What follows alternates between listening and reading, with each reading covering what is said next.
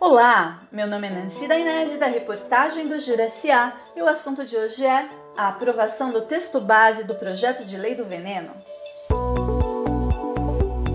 No dia 9 de fevereiro, a Câmara dos Deputados aprovou por 301 votos a favor, 150 contras e duas abstenções o texto base do chamado PL do Veneno, Projeto de Lei 6.922 de 2002, que flexibiliza o uso de agrotóxicos no Brasil.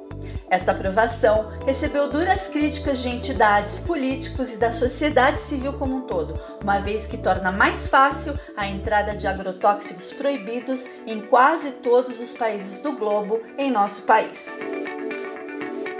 Dois deputados federais por São Paulo que residem na região oeste da Grande São Paulo e possuem forte atuação regional votaram contra esse projeto. São eles Bruna Furlan e Alexandre Frota, ambos do PSDB. Em entrevista ao portal UOL, a ex-ministra do Meio Ambiente Marina Silva, da Rede Sustentabilidade, afirmou que, abre aspas, Ainda que seja feito o discurso da modernização da ciência, na verdade, o que estão fazendo é tirar o IBAMA e a Anvisa do processo de decisão em relação à liberação desses agrotóxicos. Fecha aspas.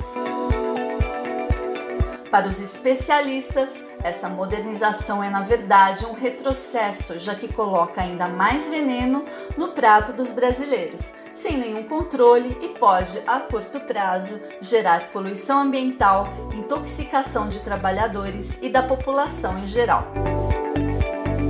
O Instituto Nacional de Câncer, o INCA, do Ministério da Saúde, alerta ainda que o consumo a longo prazo de agrotóxicos na comida pode causar sérios problemas na população, entre os quais infertilidade, impotência, abortos, malformações, efeitos sobre o sistema imunológico e câncer, entre outros.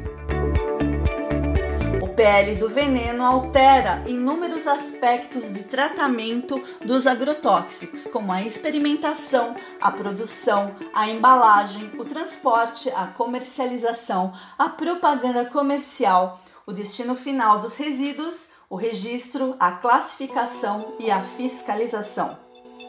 O PL ainda segue para o Senado e especialistas torcem para que ele não seja aprovado. Para conhecer a listagem dos deputados federais por São Paulo que votaram contra e a favor deste projeto, assim como saber de mais informações da região oeste da Grande São Paulo, acesse o portal de notícias www.giraca.com.br.